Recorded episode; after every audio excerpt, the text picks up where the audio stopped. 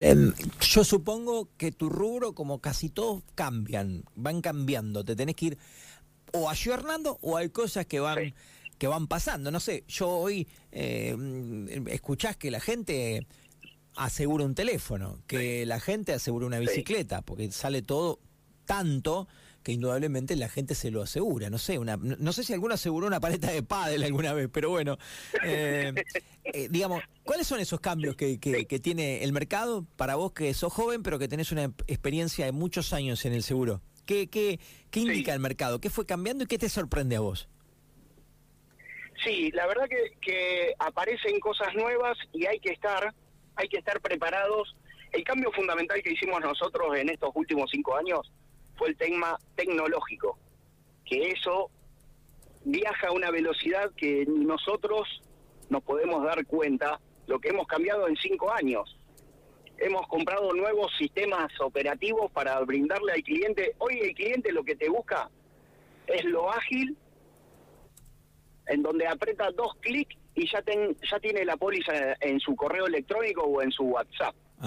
Entonces, el cambio tecnológico, esto es, siempre lo, comento yo, si no te subís al tren tecnológico, en un par de años quedaste obsoleto y no podés seguir trabajando y no podés seguir brindando servicios como estamos brindando.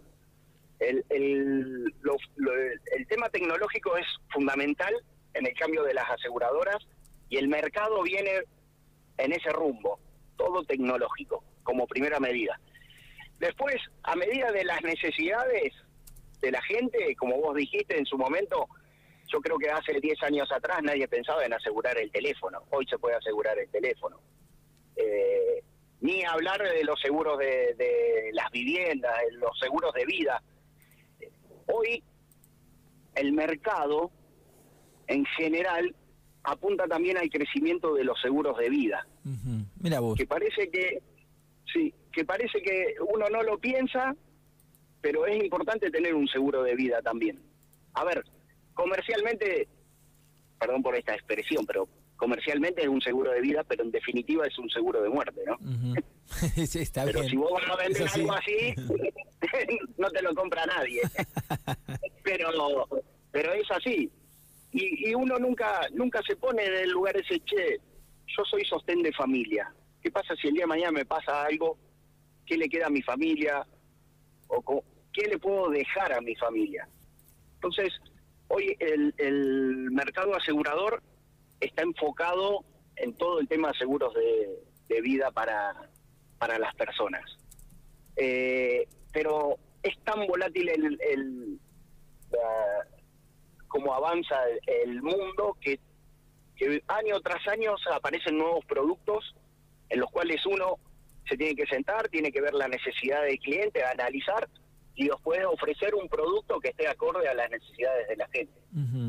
Pero los cambios son tremendos, Sebastián. Ahora, déjame meterme un poquito, no es el momento, ¿no? Y, sé que estás con cosas, ahora te liberamos, pero en, esto que es el seguro de, de, vida que estás contando y que, está, que es tan importante entonces para las compañías, eh, y para muchos de nosotros ignoramos totalmente, no se nos ocurre, no porque no eh, pensemos que nos vamos a morir, sino porque a veces creemos que son cosas muy caras o que son cosas para solo un sector. Hoy es, entonces es mucho más común que lo que yo puedo llegar a pensar, ¿no? Exacto. Y, Hay seguros de vida en los cuales siempre se eh, cómo se calcula un seguro de vida dependiendo la suma asegurada que desea contratar y a su vez la edad que tiene la persona.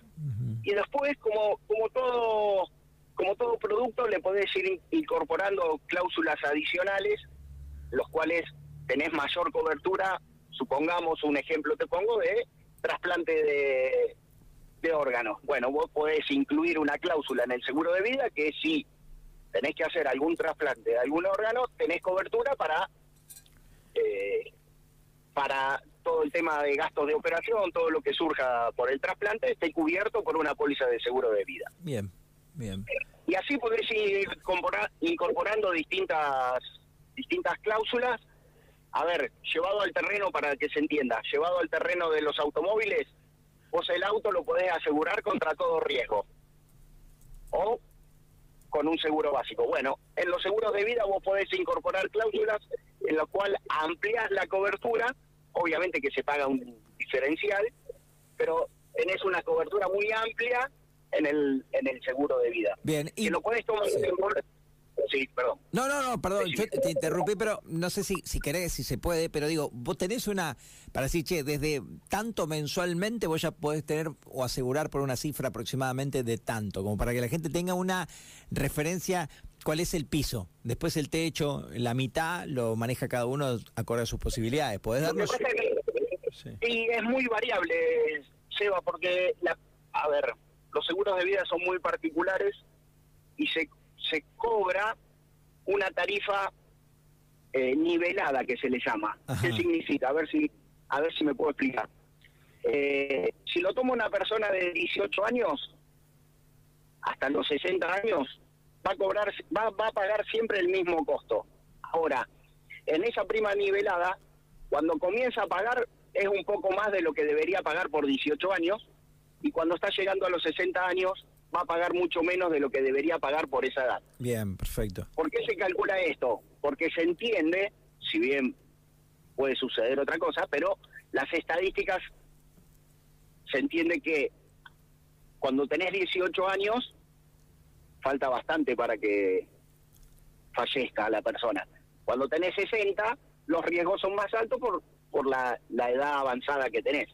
Entonces, en los seguros de vida lo que siempre se busca es cobrar una tarifa eh, nivelada para que al principio, cuando sos joven, pagas un poquito más, para que al final no pagues mucho más. ¿Me explico? Está perfecta, perfectamente comprendido. Ahora, vos me decís, un costo y va a haber mucha diferencia una persona de 18 años que quiera tomar un seguro de vida entera, que es hasta los 99 años, va a ser mucho menos que una persona de 60 años quiera un seguro de vida hasta los 99. Muy bien, está Va a haber mucha diferencia. Te invito... Entonces, hablar de